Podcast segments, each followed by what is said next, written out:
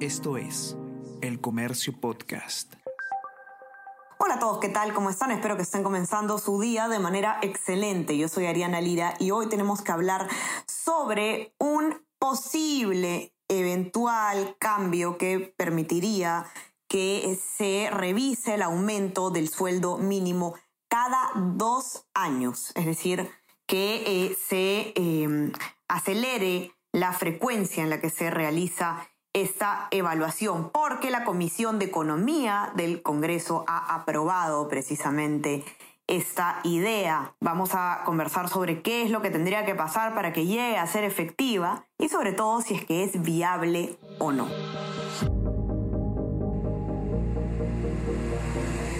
Tenemos que hablar con Ariana Lira.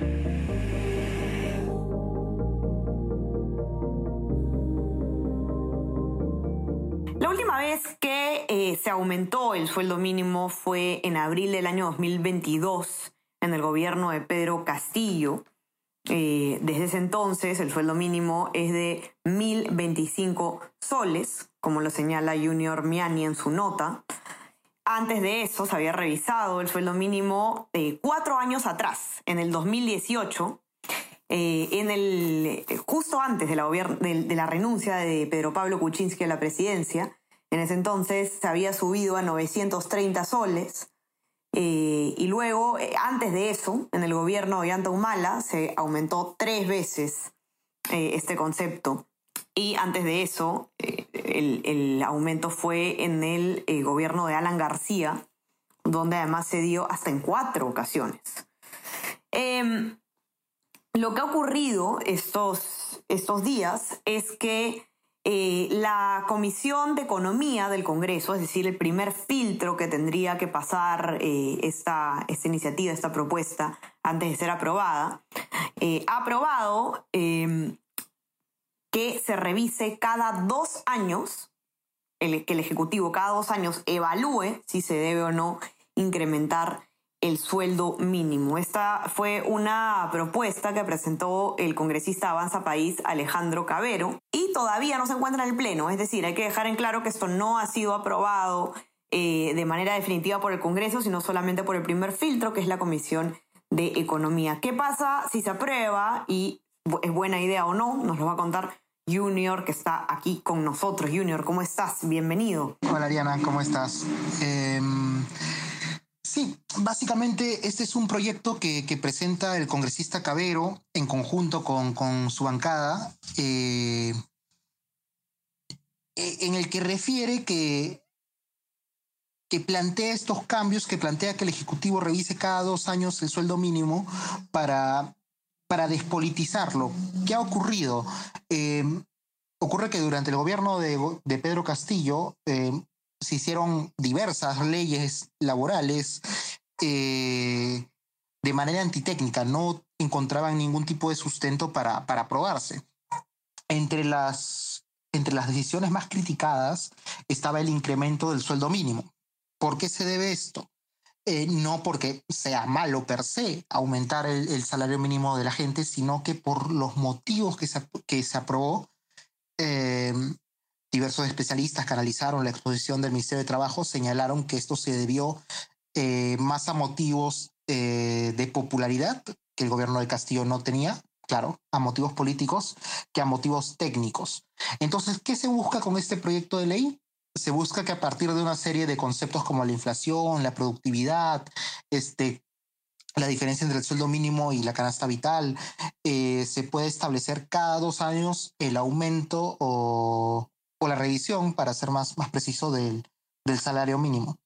Eh, consultando especialistas, eh, ellos señalan de que evidentemente eh, decir cada dos años que se reviste el sueldo mínimo parece ser una, una decisión más, más antojadiza, ¿no? De, poner un, número, ¿por qué dos años y no tres? ¿Por qué dos años y no uno?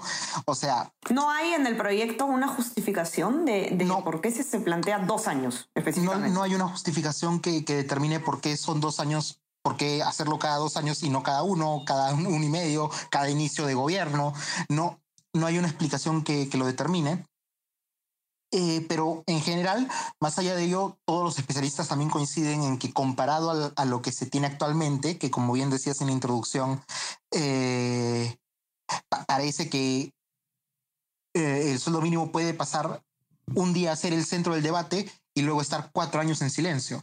Este, Pedro Pablo Kuczynski, dos días antes de renunciar por el tema de los mamanideos, él aumentó el sueldo mínimo para tener un, un último baño de popularidad y Pedro Castillo, lo mismo, eh, no, no en sus últimos días de gobierno, pero efectivamente para seguir la línea sindicalista que había, eh, que, había hecho con, con, los, con los gremios, que había hecho con, sus con sus bases partidarias, también lo elevó sin motivo técnico, que esto acá no quiere decir que no ameritaba que se aumente el sueldo mínimo, sino de que los motivos por los que se decidió fueron más bien eh, pudieron ser perfectibles, ¿no? Sí. Ideológicos.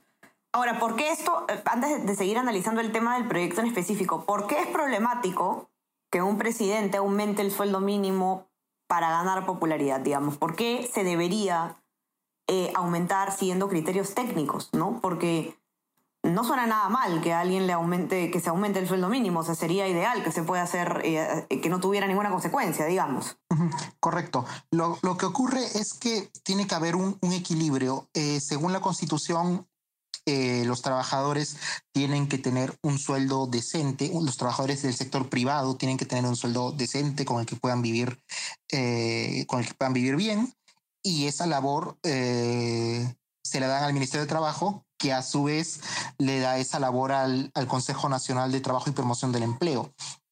¿Esto por qué? Para que haya un equilibrio entre lo que está bien para los trabajadores y lo que está bien para las empresas.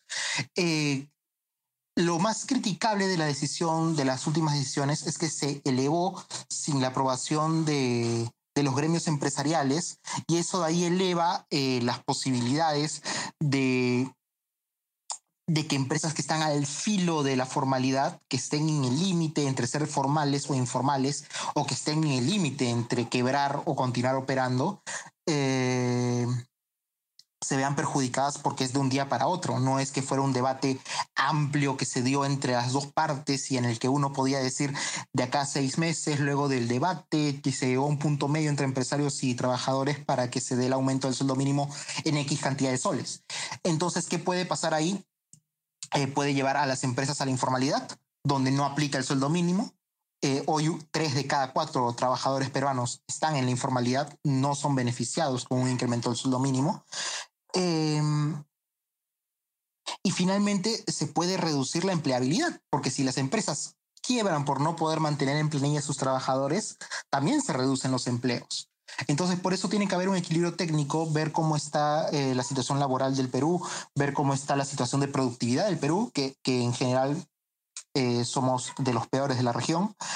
Eh, y se tienen que ver los criterios que, que, te comentaba antes, la inflación, para, para, entender si, para entender con cuánto dinero una persona que realiza las labores mínimas, véase un practicante, un joven que recién está ingresando al, al mercado laboral, pueda subsistir.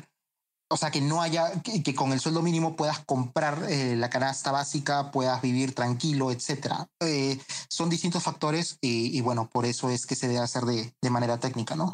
Y tiene que, quedar en claro algo. El eh, que se establezca que el sueldo mínimo es de X monto no va a significar necesariamente que eso va a ocurrir en la práctica, como ese Junior hay empresas que simplemente pueden no poder costear, eh, no estamos hablando de las grandes empresas, de, los grandes grupos económicos, estamos hablando de empresas pequeñas, de empresas eh, que no tienen suficientes recursos y simplemente podrían no tener los recursos y ser eh, sencillamente imposible para ellos eh, cumplir con, con, estos montos aumentados, ¿no? Entonces por eso es que hay que tener también mucho cuidado con el criterio técnico. No es tan sencillo como que escribimos mañana una ley, el sueldo mínimo es tal y automáticamente todo el mundo gana a partir de ese sueldo mínimo. Eso no ocurre, como dices tú, estamos en una situación de 80% de informalidad y donde los los que tenemos el privilegio de trabajar en eh, una empresa formal, que se respeten los, los salarios mínimos, somos una minoría, ¿no? Entonces hay que pensar en que lo que tenemos que tratar de hacer pues es de atraer eh, las empresas a la formalidad y no al revés. Ahora, ¿qué es lo que te han dicho los especialistas Junior y quiénes son, ¿no? A los que has consultado sobre esta propuesta de eh, Avance País. Bueno, entrevisté a Alicia Jiménez, que es eh, socia del estudio PPU, al señor Jorge Toyama, que es socio del estudio Binatei Toyama, y a Diego Castillo, que también es socio del estudio eh, Hernández y Cía. los tres, como te comentaba, coincidieron en que la iniciativa es mejor que lo que se tiene actualmente, que es básicamente nada, porque el, Consejo Nacional de Trabajo no funciona o funciona esporádicamente. Hoy no está en funciona, en estado no funciona, no, no sesiona porque los, los gremios empresariales se retiraron a mediados del año pasado por eh, oposición, por, por problemas con el gobierno de Pedro Castillo.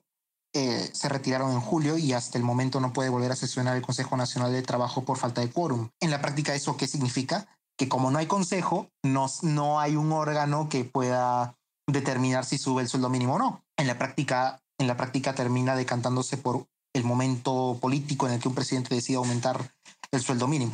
Por ejemplo, me, me, comentaba, me comentaba Jorge Toyama que una de las opciones que él decía era que si el Consejo Nacional de Trabajo en un periodo de dos años no se pronunciaba o no actualizaba el monto del, de la remuneración mínima, que solamente en ese plazo el Ejecutivo puede intervenir mediante criterios técnicos, determinar si amerita un aumento o no. Eh, eso ahí no se plantea en el proyecto, pero sería una solución para llevarlo eh, a, algo más cercano a lo que hay actualmente en la Constitución. Por lo demás, eh, los especialistas nos comentaron de que la norma, aunque tiene algunas carencias en lo técnico, en la práctica le va a permitir a las empresas, en caso de que se apruebe, claro está, le va a permitir a las empresas tener predictibilidad. Es como que hoy eh, si entra un gobierno de izquierda eh, sindicalista como el, que acaba de pasar, eh, las empresas van, entraban en trompo, ¿no? Entraban diciendo qué medidas va a hacer. Pero con una ley las empresas ya saben que independientemente de si entra el tipo más izquierdista o el de la mayor derecha, los empresarios eh, pequeños, medianos, ya saben que cada dos años se va a poder revisar, que cada dos años hay que prepararse porque puede que tu planilla aumente. Eso de ahí es lo positivo, eso de ahí es lo rescatable, que como, que como bien indican, es perfectible, es mejorable, todavía hay espacio para, para hacerlo mejor. Eh, finalmente, como la norma ha sido aprobada por mayoría en la Comisión de, Economía, es muy probable también que cuando se eleve al Pleno pueda ser aprobada, ¿no? Entonces la sugerencia que dan es que si todavía puede volver a comisión para mejorarlo un poco, sería lo ideal, ¿no? Para ajustarlo aún más a la Constitución y para ver estos vacíos que ellos señalan, ¿no? Correcto. Entonces estaremos atentos a qué es lo que pasa con esta propuesta el congresista Alejandro Cabero, tiene que pasar aún el Pleno del Congreso para ser aprobada, así que hasta el momento eh, sigue a nivel solamente de propuesta, de iniciativa. Los que quieran eh, entrar a leer con detalle qué es lo que dice esta, esta propuesta y cuál es la opinión de los expertos, pueden hacerlo en nuestra web elcomercio.pe para que encuentren la nota de Junior Miani. Y eh, ya saben que se pueden suscribir también a nuestros, eh, nuestras plataformas. Estamos en Spotify y en Apple Podcast para que puedan escuchar todos nuestros podcasts. Y eh, no se olviden también de suscribirse a nuestro WhatsApp, El Comercio Te Informa, para recibir lo mejor de nuestro contenido a lo largo del día. Junior, te mando un abrazo. Gracias por estar acá. Igualmente, Ariana. Muchas gracias. Estamos hablando. Ya estamos conversando entonces nuevamente el día lunes. Que tengan un excelente fin de semana. Chao, chao. Tenemos que hablar con Ariana Lira.